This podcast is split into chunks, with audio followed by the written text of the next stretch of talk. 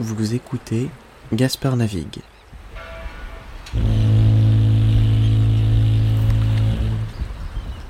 Un podcast où je navigue vers un monde plus tolérant. Bienvenue à bord. Je suis votre capitaine, Gaspard. Bonjour à tous, bienvenue à bord, bon retour dans Gaspard Navigue. Merci d'avoir partagé les épisodes précédents et continuez à le faire parce que plus on est de fous, plus on rit et plus je peux vous présenter des invités intéressants. J'espère que vous allez bien. Cette semaine, on va explorer l'histoire de David, Escort Boy. Je suis impatient de continuer la discussion sur les réseaux sociaux et si vous êtes intéressé, je pourrais peut-être même vous proposer un épisode épilogue où David et moi pourrions répondre à des questions que vous avez. Alors rejoignez la discussion sur les réseaux sociaux, hashtag GasparNavigue.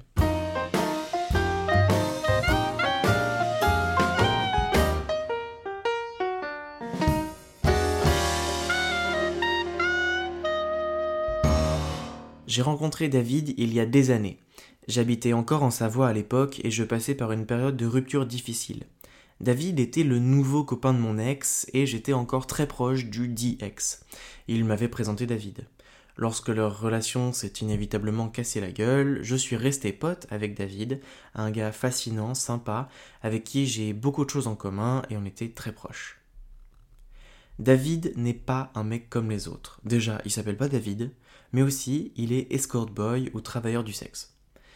J'avais envie de vous présenter David, parce que déjà il me fait rire, mais aussi euh, il m'a présenté un monde que je ne connaissais que de nom, celui des escortes. Le plus vieux métier du monde est souvent mal vu, insulté, mal représenté, alors qu'il semble être partie intégrante du fonctionnement de l'humanité. Dans toutes les civilisations, il y a des prostituées. Le droit français, parmi pratiquement tous les autres, ne nous donnant pas libre disposition de notre corps, il interdit la prostitution ou fait semblant d'autoriser, le tout ne permettant pas de garantir les droits des travailleurs du sexe. J'ai choisi de parler du travail du sexe ici, parce qu'il est très souvent lié à la communauté LGBTQ.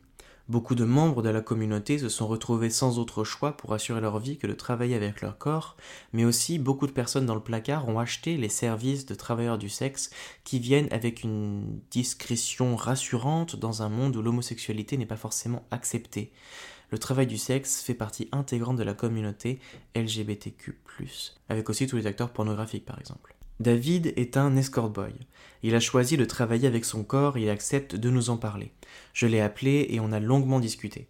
En trois épisodes, nous allons voir différentes facettes de son métier. Dans cette première partie, nous allons voir les débuts et pourquoi est-ce qu'il le faisait. Bonne écoute, à tout à l'heure. Ma sœur, elle dit, euh, ça serait marrant que, que ton pote, il te modifie ta voix, t'es genre... non, je dis, c'est pas, ça va pas être possible aussi. Euh, mais si, ce sera grave drôle. Je dis, bah écoute, je lui demanderai s'il peut le faire juste pour, enfin, pour le, le, comment dire, pour l'effet sonore, qui me l'envoie, je te l'envoie comme ça, t'es contente, mais on garde ma voix normale, ça.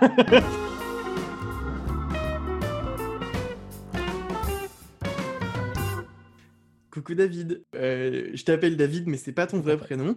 Euh, tu veux rester anonyme. Euh, pourquoi est-ce que tu veux rester Alors, anonyme? pour une question de sérénité sur les réseaux sociaux. En fait, beaucoup de gens, mon entourage, sont au courant de mon passé, ma famille, enfin, ma mère, ma sœur, mes amis proches, même mes collègues de boulot. Mais à côté de ça, je pense qu'on vit dans un monde qui n'est pas encore prêt à accepter au grand jour ce genre d'activité, si je puis dire. Et euh, Et donc du coup, tu, tu parles d'activité, mais tu faisais quelle activité alors, du coup? euh, donc, euh, moi, j'étais euh, escorte, donc travailleur du sexe. Et, et donc, mon métier consistait donc à assister culturellement, amicalement ou sexuellement des hommes. Et il y avait beaucoup de sexe ou il y avait vraiment pas que du sexe, c'était plus diversifié que ça? Alors, il y avait, on va dire, à 90% du sexe, évidemment, puisque c'est c'est un peu la plupart du temps pour ça qu'on me demandait. Euh, mais il m'est arrivé plusieurs fois d'accompagner des gens euh, à un repas ou d'aller au restaurant avec, euh, avec des hommes de façon à, les faire se détendre avant une grande présentation à leur boulot ou, ou un cap à passer dans, leur, dans leur vie professionnelle, histoire d'être accompagné sans être jugé par quelqu'un qui est entièrement disposé à les supporter. Ok, mais c'est- c'était genre discuter, parler de Tout tout et à fait. rien. Ouais. changer les idées. C'est plutôt cool en vrai, c'est un genre de psychologie. Exactement. Ouais, je le vois comme. un autre genre de exactement. psychologie. Je le vois un peu comme, comme, comme étant conseiller en fait. donner mon avis sans vraiment trop, sans vraiment trop trancher dans les, dans les extrêmes, rester, rester courtois et, et être là pour la personne qui, qui me demandait. Quoi. C'était très sympa.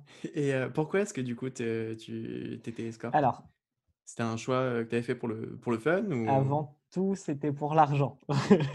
j'ai pas, j'ai pas, j'ai pas peur de le dire. J'aime, enfin, j'aime l'argent. J'aimais l'argent en tout cas à l'époque.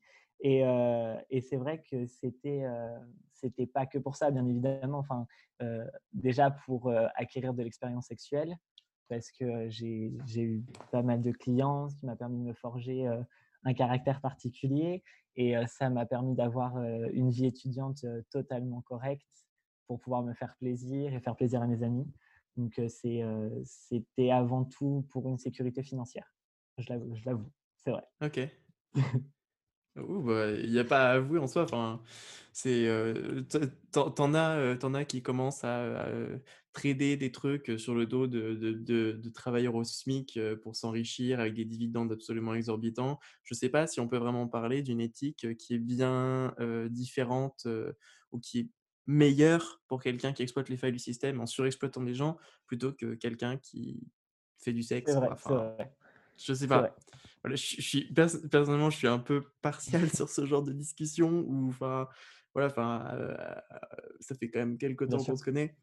Et même déjà avant, j'avais un peu, j'avais un peu cette idée par rapport au travailleurs du sexe que c'est un peu hypocrite de, de, juger les travailleurs du sexe, mais de regarder du porno ou de juger les travailleurs du sexe sur, sur l'argent qu'on peut faire en, entre guillemets vendant son corps en soi enfin pourquoi est-ce que vendre ses services sexuels serait différent de, de travailler de 8h à 21h en étant payé au SMIC sans heure sup? Non, c'est clair. Voilà. Puis avant tout, comme tu le disais, hein, pour reprendre tes mots, ça reste un service qui, qui est rendu pour un, pour un, enfin, contre un, comment dire, un moyen financier. Enfin, c'est vraiment.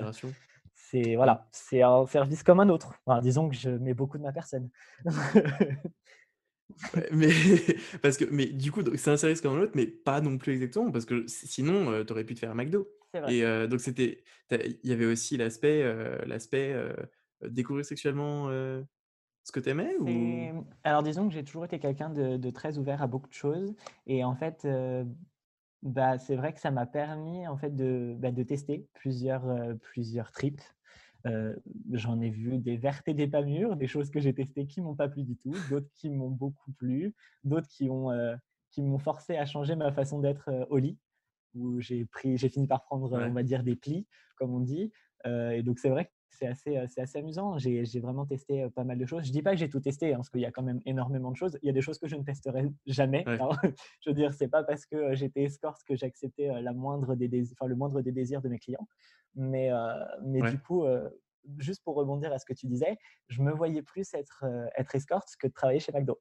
Alors, j'ai un grand respect pour tous ceux qui travaillent chez McDo. Moi, je sais que j'en serais pas capable. Je, franchement, c'est incroyable. Ils ont une ténacité. Ouais, bah, je l'ai fait, je, l'ai fait deux semaines. c'est pas, c'est, faut, faut, faut, avoir, faut avoir un certain courage hein, quand même pour accepter ce genre de traitement. Et je dis ça, je dis ça, je suis, je suis vacataire dans la fonction publique depuis 4 ans, 5 ans. Et je me fais aussi bien traiter comme de la merde, mais au moins je me fais pas traiter comme de la merde par, ma super, par mes supérieurs hiérarchiques. C'est déjà ça, c'est clair alors que McDo. C'est pas ça, non, c'est clair. vraiment un numéro, quoi. tu parlais de, choses que tu faisais ou que tu faisais pas. Tu, Comment ça se passait en fait? Tu, posais des limites, euh, que tu, passais via Internet, c'était du bouche à oreille. comment, tu, comment ça se passait Alors, en fait? euh, moi j'avais, euh, j'avais comment dire, la possibilité d'utiliser un site qui permettait d'avoir donc un profil utilisateur ou un profil escorte.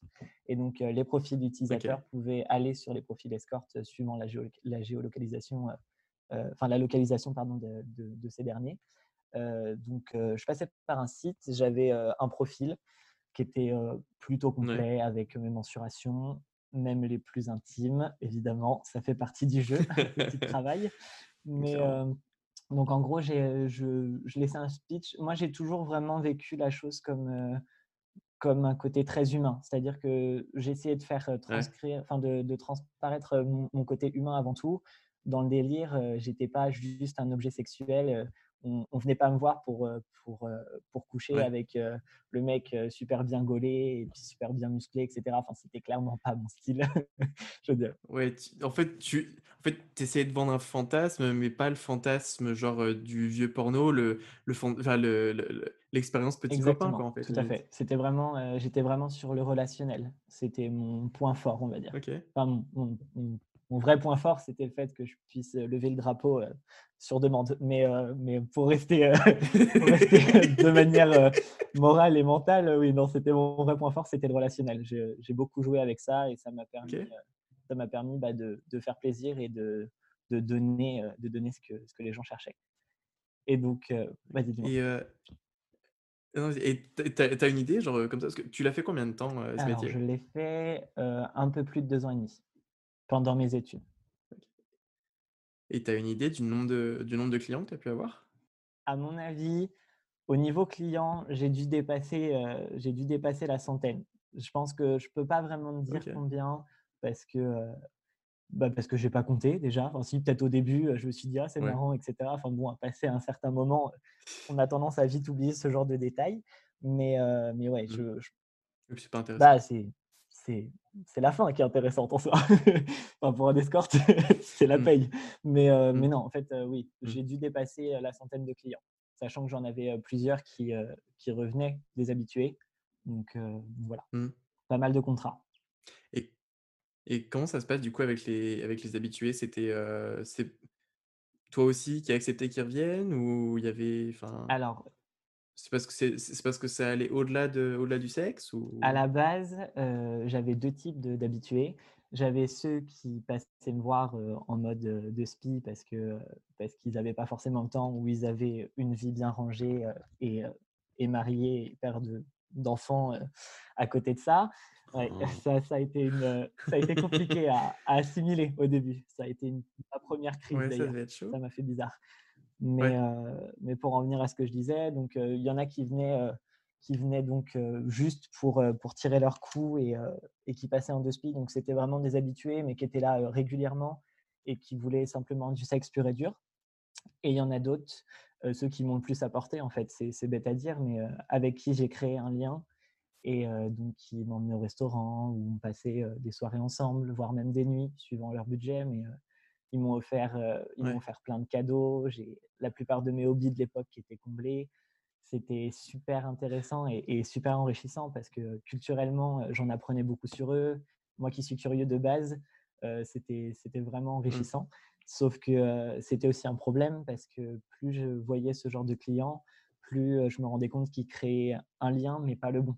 C'est-à-dire qu'ils avaient tendance à vite oublier qu'on, ah. était, qu'on était là pour un, pour un contrat de base et pas pour le, mmh.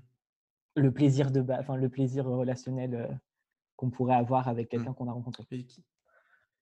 avec un copain, c'était pas, c'était pas la même histoire. J'ai dû cesser plusieurs de mes, de mes partenariats, je vais dire, avec, avec des clients parce que ça partait trop loin et c'était pas sain ni pour lui ni pour moi.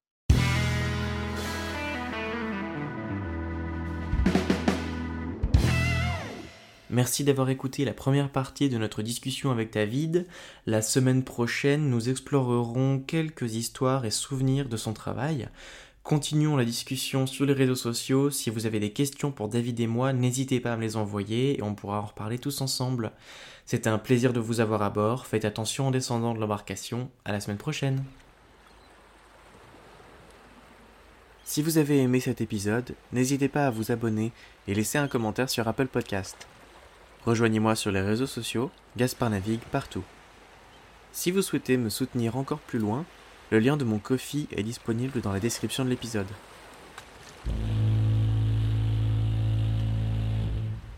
À la semaine prochaine